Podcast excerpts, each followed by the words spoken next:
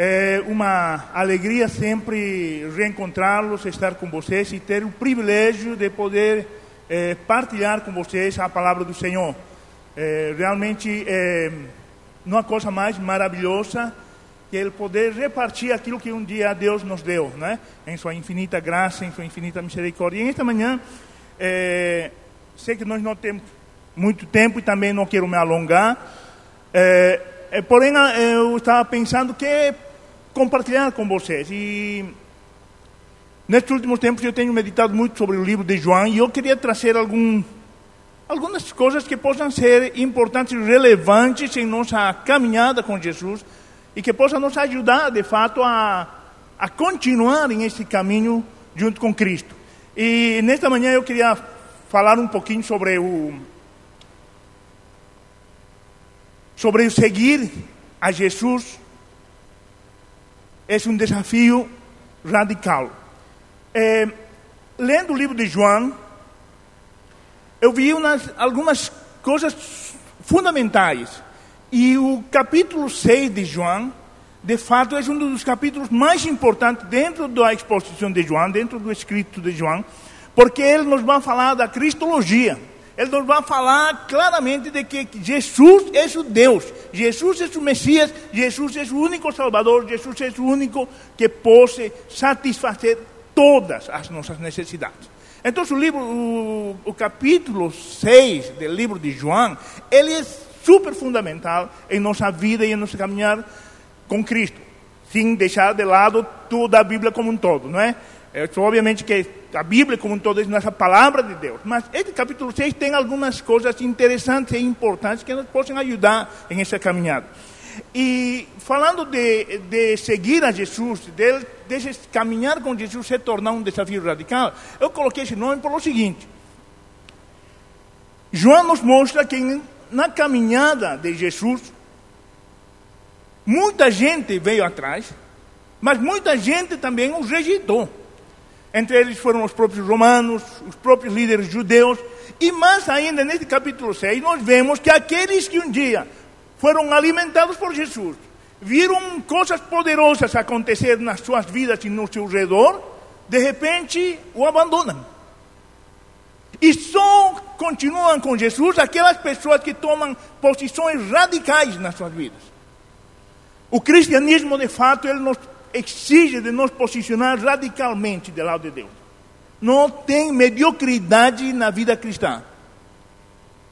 É, John Stock, o John Stock, o, o Charles Swindoll escreveu um livro que se chama é, Caminhando, Vivendo Acima da Mediocridade. E é justamente isso que o cristianismo é, que nos leva a viver acima dessa vida medíocre.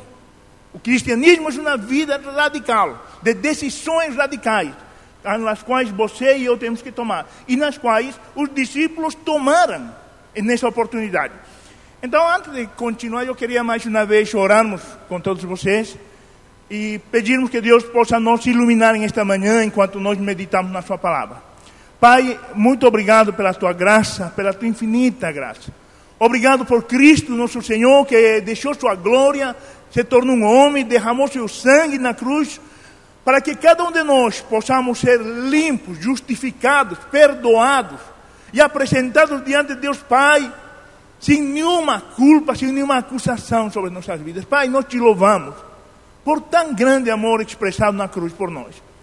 Em esta manhã eu peço que tu nos ajudes enquanto nós meditamos na tua palavra, que teu Espírito possa nos levar a compreender mais profundamente teus princípios, tua vontade e que nós possamos esses princípios e essas vontades aplicá-las às nossas vidas em nossa caminhada diária contigo. Pai, muito obrigado. Que teu Espírito Santo possa nos levar a toda a verdade em nome de Jesus. Em nome de Jesus. Amém. Amém, queridos. Então, obviamente eu não vou ler 71 versículos com vocês, né? Isso vai demandar muito tempo e não é também o intuito. Mas dentro destes em este capítulo 6, del versículo 1 ao versículo 71, nós vamos encontrar vários princípios, várias instruções, eh, várias, eh, vários desafios e várias palavras reveladoras que nos ajudam a caminhar. Só que nesta manhã eu queria resumir a quatro princípios que eh, me chamaram a atenção, que espero que também possam ser de edificação na vida de vocês. Então, nós não leremos os 71 versículos, mas vou mencionar alguns versículos que vão ser base para tudo aquilo que nós estamos falando nesta manhã. Como eu estava dizendo, assim, nessa caminhada de Jesus na terra, nesse período de três anos de ministério de Jesus, é, muitas pessoas, mesmo vendo todos os acontecimentos miraculosos que aconteciam ao redor delas, mesmo assim, muitos o abandonaram. Porém, aqueles que tomaram decisões radicais continuaram a caminhar, continuaram sua caminhada com Jesus. E quais foram essas características peculiares naquelas pessoas que decidiram tomar um, um desafio, uma decisão radical de seguir a Jesus? Há algumas coisas que me chamaram a atenção. Primeira coisa, primeira coisa é fé. Quem sigue a Jesus, ele não pode ser um homem de pouca fé. Não pode. Ele tem que ter fé, tem que crer. E eu queria que ler alguns versículos, não vamos ler também de 1 ao 15, mas eu queria ler a partir do 5, do versículo 5, versículo 5 até o versículo 10. Diz assim a palavra do Senhor. É, Jesus olhou em volta de si e viu uma grande multidão. Estavam chegando perto dele, então disse a Felipe: Onde vamos a comprar comida para toda essa gente? Ele sabia muito bem o que ia fazer, mas disse isso para ver qual seria a resposta de Filipe. Filipe respondeu: Para cada pessoa poder receber um pedaço de pão, nós precisaríamos gastar mais de 200 moedas de prata. Então um dos discípulos, André, irmão de Simão Pedro, disse: Está aqui um menino que tem cinco pães de cevada e dois peixinhos. Mas o que é isso para tanta gente? Jesus disse: Digam a todos que se sentem no chão. Então todos se sentaram. Havia uma grama naquele lugar. Estavam ali quase 5 mil homens. Então, até aí. Uma das coisas que me chamou a atenção, e eu coloquei aqui como, como um princípio radical, é ter fé. Seguir, seguir a Jesus, de fato, é um ato de fé. Se você não crê, você não consegue seguir a Jesus. E, e essa fé, ela é provada momento após momento. Momento após momento. Tanto que o, o livro de Hebreus, no capítulo 11, verso 6, diz-se que sem fé ninguém pode agradar a Deus. Ninguém pode agradar a Deus. Porque quem vai a Ele precisa crer que Ele existe. Um dos grandes desafios do povo naquela época e de nós também hoje é entendermos que Jesus é Deus.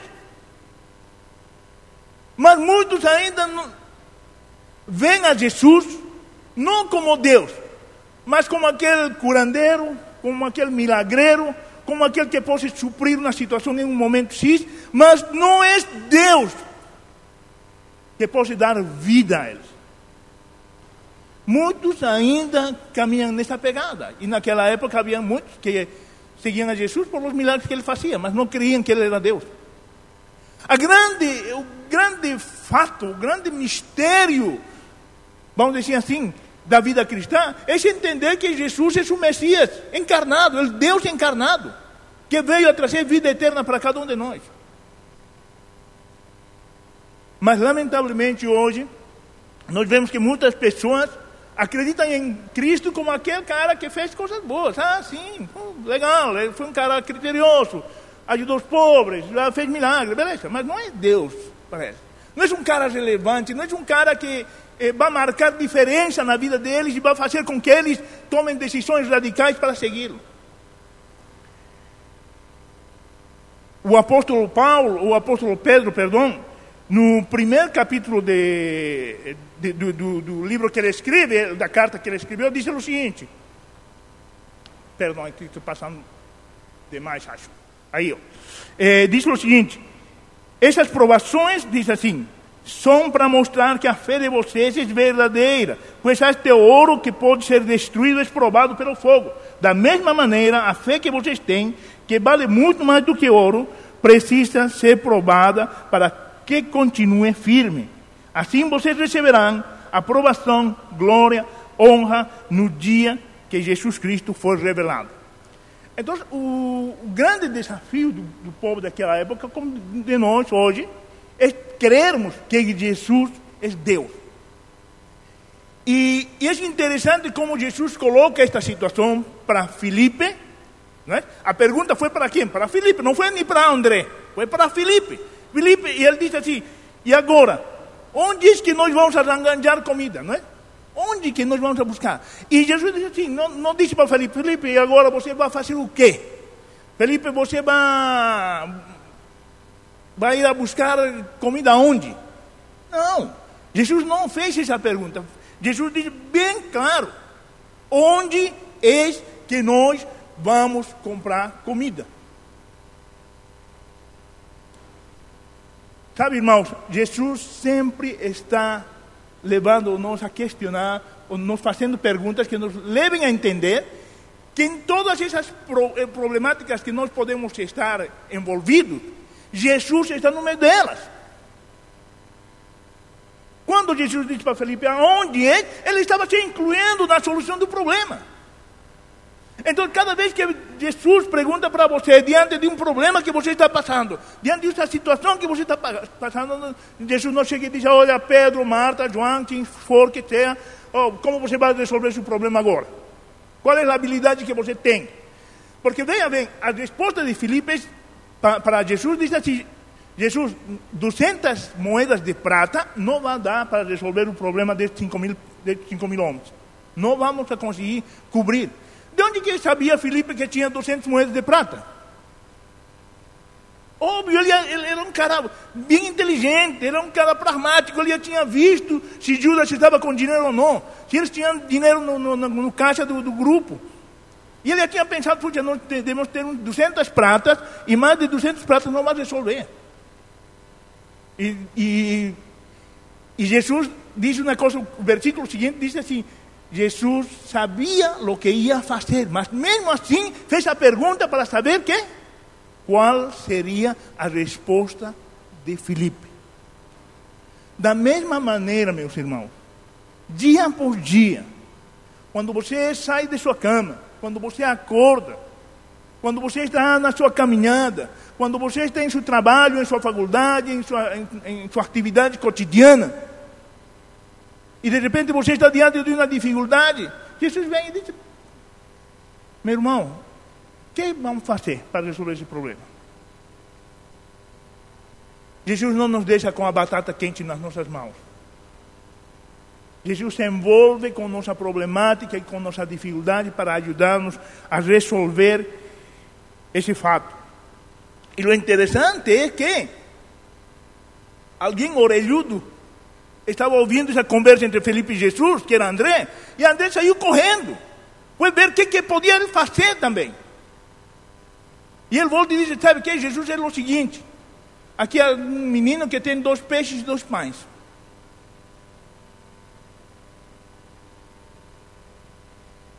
E o interessante disso tudo, irmãos, é que tanto André quanto Felipe, até este momento, eles já tinham pelo menos visto acontecer três milagres.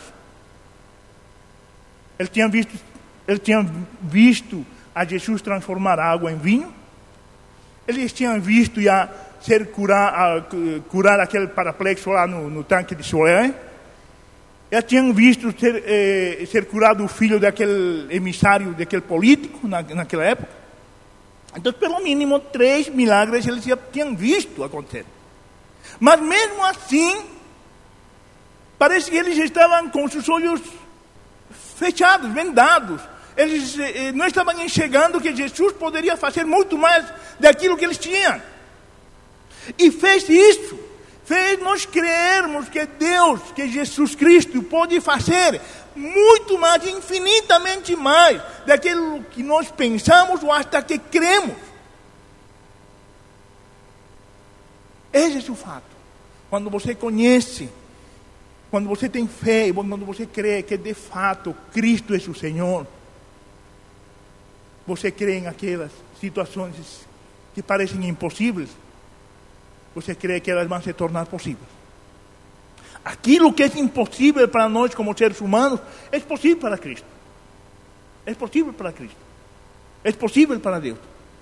Aquilo que é impossível para nós pensarmos em que meu amigo, meu parente, meu familiar um dia vai conhecer a Jesus, mas esse cara é macumbeiro, é maconheiro, ele nunca vai se converter. Essa impossibilidade que nós temos percebido muitas vezes, ela se torna possível quando nós cremos, porque a palavra de Deus disse que se você crê no Senhor Jesus Cristo, você e sua casa vão ser salvos. Então, quando você crê em um Deus que transforma as realidades, quando você acredita que esse Deus, que esse Jesus Cristo, que veio para a terra para nos dar sua vida por nós, Ele tem toda a autoridade, todo o poder para fazer infinitamente mais daquilo que você e eu cremos, acontece. E isso é o que Deus está provando em nossas vidas dia por dia. Isso é o que Deus estava, ou Jesus estava provando, estava testando na vida de Filipe. Filipe, o que nós vamos fazer para suprir a necessidade desse povo? Jesus espera que nós demos respostas para Ele. Né? E Ele está disposto a se envolver em essas respostas. Ele está disposto a se envolver. Ele se inclui na problemática e na resolução do problema. Jesus diz, cara, estamos com 5 mil pessoas, como vamos alimentá-las? Então, primeira, primeiro aspecto, assim que nos eh, tem que levar a repensar ou a, ou a trabalhar em nossas vidas, é nós crescermos na fé dia por dia. Lembre-se, Deus, Jesus Cristo, sempre está provando a nossa fé. Ela tem que passar pelo fogo, tem que passar. E muitas vezes nós estamos passando por provações, por dificuldades, por uma série de situações, e pensamos que são situações nas quais muitas vezes o Deus nos abandonou, ou nós estamos errando, e nós estamos pisando a bola, e somos incapazes de resolver e Deus não se importa conosco, e tantas outras coisas que vêm à nossa mente através de mensagens, de palavras, de, de, de, de profetadas diabólicas, que muitas vezes nos fazem ficar distante da promessa que Deus nos tem dado que Ele está no meio de nós.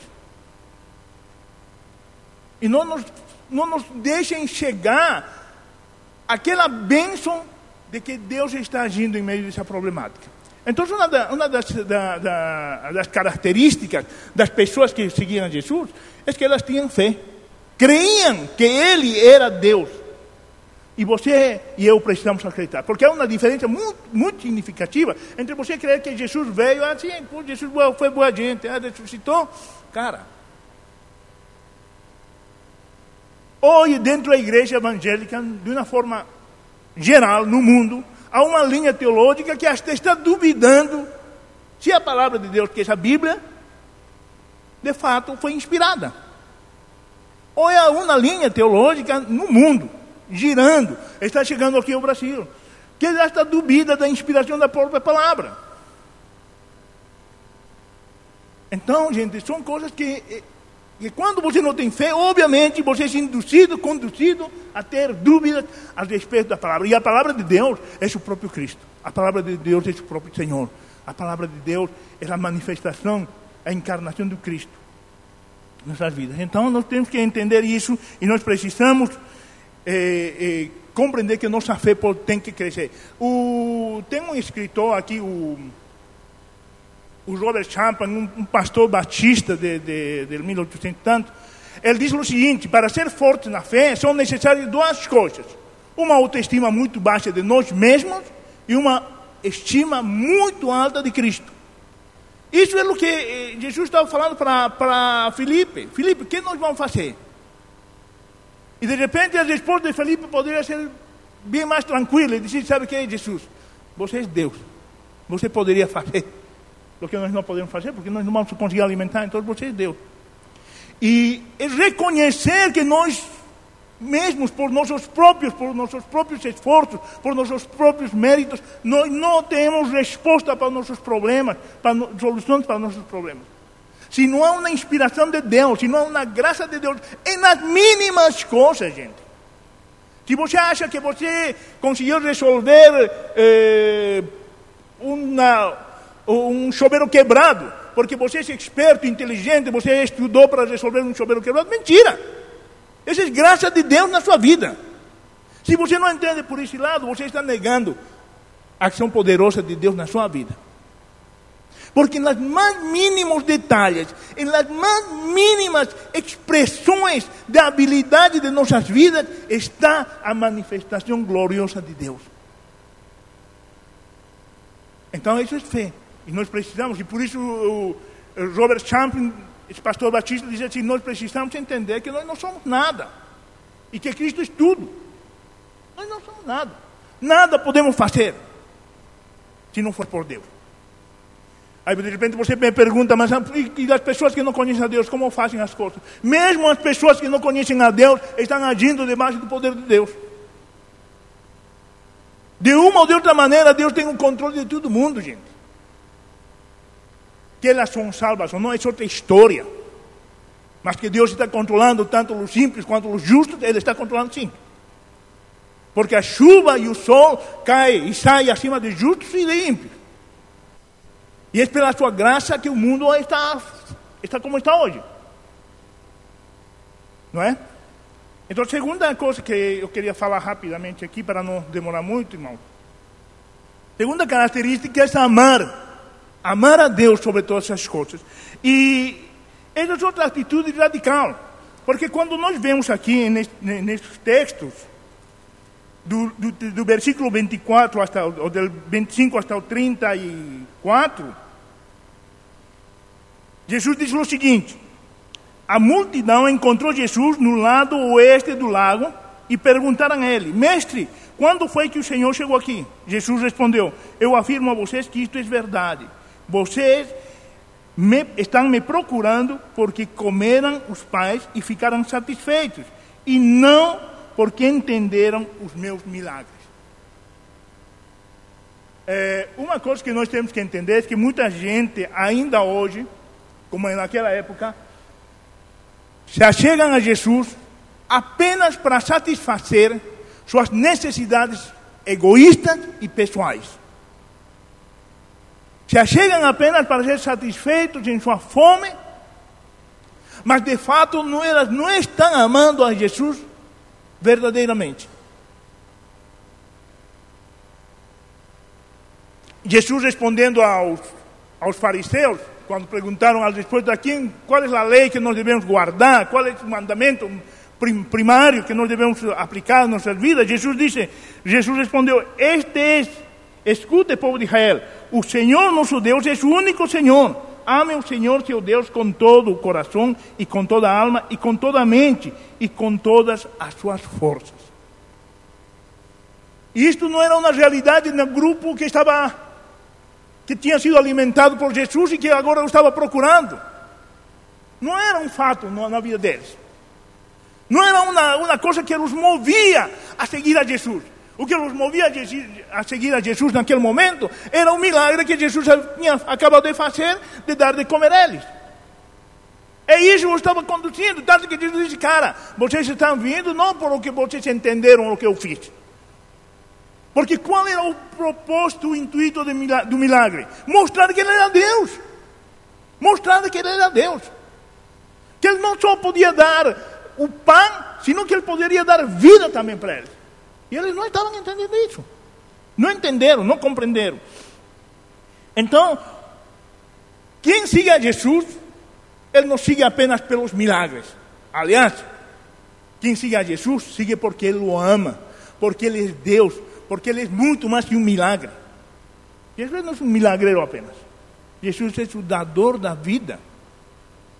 E se nós não compreendemos esse fato, nós temos problemas sérios, gente. Nós temos problemas sérios. E por isso que você vê tantas igrejas, hoje neopentecostais, especialmente, propondo, desafiando, chamando o povo para ver milagres. Gente, eu estou abismado, este último tempo nós temos sido bombardeados por uma situação assim. Eu estava escutando até o pastor, faz uns dois domingos atrás, falar sobre a escatologia da esperança. É uma coisa que está se implantando aqui no Brasil. É uma coisa que já foi, foi colocada lá nos Estados Unidos e agora está chegando aqui ao Brasil com uma força muito maior. Está abraçando várias denominações. através das quais os caras querem implantar o reino de Deus já. Por quê? Porque eles estão atrás de satisfazer suas próprias necessidades. Acham que Deus tem a obrigação de satisfazer suas necessidades. Acham que Deus tem, a, eh, por, ser, por sermos igreja, tem, tem a obrigatoriedade de fazer com que nós estemos acima de tudo. Sejamos os mais ricos, sejamos os, os que nunca adoeçamos. Cara, está errado, gente. Está errado. Porque não é mais o amor que faz com que sigam a Jesus, mas sim os milagres. Hoje, se dentro desse movimento que eu tenho visto e que tenho ouvido, se o pessoal não tem uma experiência de ver ouro nas suas mãos, de ver brilhar suas mãos, de ver não sei o quê, de ouvir não sei quantas coisas, não é Deus que está no meio. Ué, então que Deus está seguindo? E este pessoal estava assim, eles tinham experimentado um suprimento. E eles queriam continuar experimentando esses suprimentos em sua vida sem ter um compromisso de amar verdadeiramente a Cristo, independente daquele suprimento. Então a pergunta é assim: como nós estamos seguindo a Jesus? Nós o seguimos apenas por aqueles milagres que Ele faz em nossas vidas? Nós o seguimos apenas quando nós estamos em necessidade, em momento de dor, em momento de angústia, em momento de, de morte? Quando nós estamos adoecidos ou, ou, ou tomados por uma doença, nós apenas nesse momento vamos a buscá-lo? Ou de fato nós o buscamos todos os dias porque o amamos, e não por apenas por aquilo que ele nos pode ou não, dar ou não nos dar? Você e eu precisamos fazer essa pergunta sempre. Vou avançar aqui não, para não demorar muito. Terceira, terceira característica das pessoas que seguem a Jesus é a fome espiritual. Eu vou ler apenas um, um versículo para não demorar muito, depois vocês podem ler em casa. Mas o versículo 35 diz o seguinte: Jesus respondeu, a pergunta era: Queremos que o Senhor nos dê sempre desse pão. A pergunta foi essa, né? E pediram eles. Aí Jesus responde, verso 35, diz assim: Jesus respondeu: Eu sou o pão da vida. Quem vem a mim nunca mais terá fome. E quem crê em mim nunca mais terá sede. Todo o ser humano, por natureza, poderíamos dizer assim, ele é um faminto espiritual. Ele é um ser que tem fome espiritual. E todo ser humano, em essa fome espiritual, busca de alguma forma satisfazer essa necessidade mesmo sem de repente entender claramente o que é isso. E essas pessoas muitas vezes buscam satisfazer essas necessidades na religião, eh, nos vícios e em tantas outras coisas. E de fato nós temos certeza disso, todos nós que conhecemos a Jesus, e que alguma vez também nós tentamos satisfazer essa nossa fome em alguma fonte, nós sabemos que nenhuma dessas fontes nos satisfazem verdadeiramente. Nós podemos encontrar uma satisfação la comida, comemos, somos satisfeitos momentaneamente, né? Tomamos café de manhã, daqui a pouco temos que almoçar. E isso está assim em todas as áreas. Os caras que são viciados fumam hoje uma droga, daqui a pouco tem que fumar para satisfazer essa necessidade. E o ser humano é assim. Então, o ser humano em várias áreas tenta, por vários aspectos, encontrar satisfazer essa necessidade que ele tem, mas que muitas vezes não entende que ele tem. De fato, essa fome só pode ser suprida em Cristo. Jesus na frente, no, nos versículos em frente, ele diz assim: Eu sou o pão da vida. E aí surge uma grande discussão. Porque se Jesus era o pão da vida, os judeus dizem: peraí, Moisés nos deu, nos antepassados deu maná. E Jesus supriu a necessidade dos antepassados. E Jesus diz uma coisa bem interessante para eles. Eles comeram do maná, mas eles morreram. Eles comeram do maná e eles morreram. Morreram lá no deserto mesmo. Mas ele, referindo-se a ele mesmo, diz assim: Eu sou o pão da vida que desci do céu. E quem crê em mim vai ser suprido suas necessidades, mas também vai ter vida eterna. Esse era o grande diferencial que eles não conseguiam compreender. E que muitos ainda não conseguem compreender. Gente, muitos de nós, mesmo dentro da igreja evangélica, vivemos neste mundo como se nada ia acontecer no futuro. Como se nós iríamos a morrer e acabou. O bicho vai comer e pronto, acabou, não tem mais nada. Espera aí. Paulo diz: se essa fosse nossa esperança, nós estamos perdidos, estamos à toa. Estamos seguindo um, uma religião que não tem sentido. Estamos nos privando de tantas coisas em este mundo para nada. Mas nossa esperança, gente, a esperança que Cristo nos oferece é vida eterna. Ele é o pão de vida que desceu do céu para nos proporcionar vida eterna, para nos dar eh, satisfação de vivermos nesta terra e de glorificar nosso nome quando estamos junto com Ele também. Esse é o caminho que Deus nos propõe. Uma última coisa aqui, irmãos, tá? Então nós falamos que nós precisamos ter fé, nós precisamos amar verdadeiramente a Deus, colocar a Deus em, como prioridade em nossas vidas e amá-lo verdadeiramente, não por aquilo que Ele faz, mas por aquilo que Ele é. E uma terceira coisa que nós falamos é que nós precisamos ter fome espiritual. Agora bem, uma última coisa que eu acho neste texto que é fundamental é nós termos convicção. Não apenas fé, mas convicção de quem Cristo é, a quem você está seguindo. Eu queria ler apenas aqui, não vou ler os dez versículos, mas quero ler apenas este primeiro versículo deste, de, de, deste capítulo, aliás, versículo 60, está? Diz assim, versículo 60, diz assim: Muitos seguidores de Jesus ouviram isso e reclamaram. O que ele ensina é muito difícil. Quem pode aceitar esse ensinamento? A palavra para essa, para essa expressão difícil, a palavra grega é escleros, que na realidade não é apenas difícil, sino é intolerável. A tradução dele é difícil de tolerar.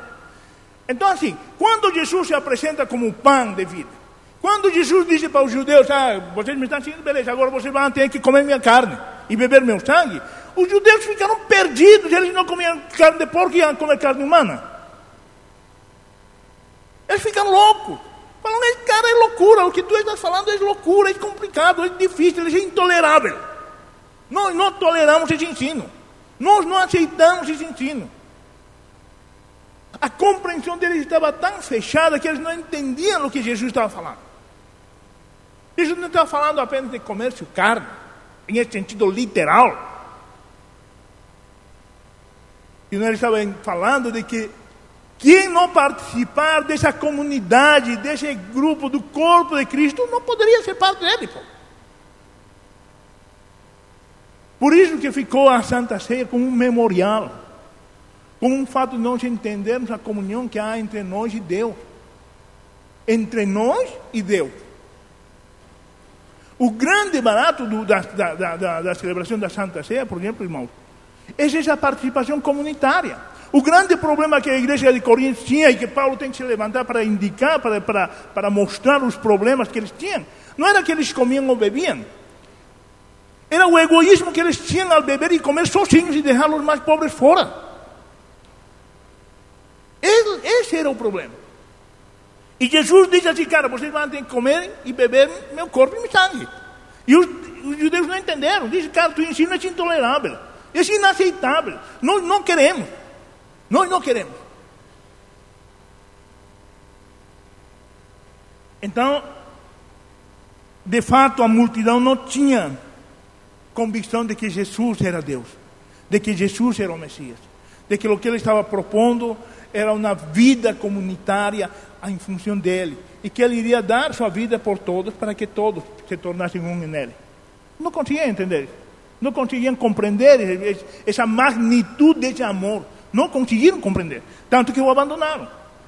E Jesus diz assim, eh, no versículo seguinte diz assim: aos discípulos, os caras, 5 mil pessoas, 5 mil homens, você calcula que eram 20 mil pessoas que estavam com Jesus naquele momento.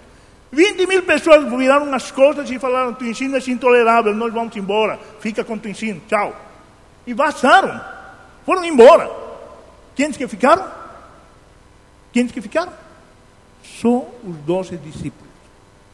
E aí ele disse aos doze discípulos: Será que vocês também querem aproveitar, pegar carona e ir embora agora? Aproveita, pega carona, pega suas coisas e vai embora com eles.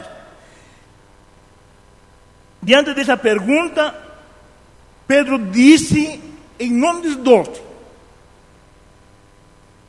A quem nós podemos seguir? O Senhor. O Senhor tem as palavras que dão vida eterna. E nós cremos e sabemos que o Senhor é o santo que Deus enviou. É o santo que Deus enviou. Agora pense bem: os discípulos, como judeus, eles tinham sido instruídos desde criança em todo o ensinamento das leis, do Torá e tudo aquilo. E eles tinham ouvido um monte de mestres, obviamente, vários sacerdotes, vários mestres, mas nenhum deles tinha comovido o coração deles, levando a tal ponto de ter uma convicção clara. E Pedro dizia assim: a quem nós vamos a seguir? Nós já ouvimos um monte de mestres, já ouvimos um monte de sacerdotes, de profetas, mas só tu, Senhor, tens palavras de vida eterna. Essa é uma convicção clara que você e eu precisamos ter. E não ser levados por onda de doutrinas, por vento de doutrinas, por ventos que vêm de todo lado e que querem bagunçar tua cabeça ou nossas cabeças. Precisamos ter essa convicção profunda que Pedro teve a respeito de Cristo. Precisamos ter essa convicção profunda a respeito de quem é nosso Senhor e a quem nós devemos ouvir. Irmãos, que esta manhã o Senhor possa nos edificar e nos encher com o seu Espírito, para que nós possamos ser homens de fé, possamos ser cada dia mais amantes de nosso Senhor, possamos estar sempre com fome e sede do Senhor, e que nossa convicção possa ser inabalável diante da palavra poderosa de Cristo. Amém, queridos? Gostaria que fiquemos em pé e nos orássemos ao Senhor mais uma vez.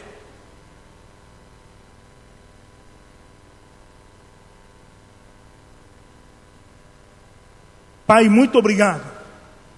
Muito obrigado por tudo o que tu fizeste na cruz por nós, Pai. Nós te agradecemos. Te damos graças por tu Espírito Santo que tem derramado sobre nossas vidas, nos dando luz, nos dando sabedoria, nos conduzindo a toda a verdade. Livra-nos, Pai, de tudo aquilo que não vem de ti. E enche nossos corações, aumenta nossa fé, aumenta nosso amor por ti. Senhor, desperta, suscita em nossas vidas sede e fome pela tua palavra cada dia. E faça com que nossas vidas, nossos corações sejam convictos, convencidos de que tu eres o único Deus, o único Senhor, o único Salvador sobre nossas vidas e sobre a humanidade. Pai, nós te agradecemos esta manhã. Abençoa a vida de cada um de meus irmãos. Em nome de Jesus. Amém. Amém. Irmãos, muito obrigado. Que Deus os abençoe.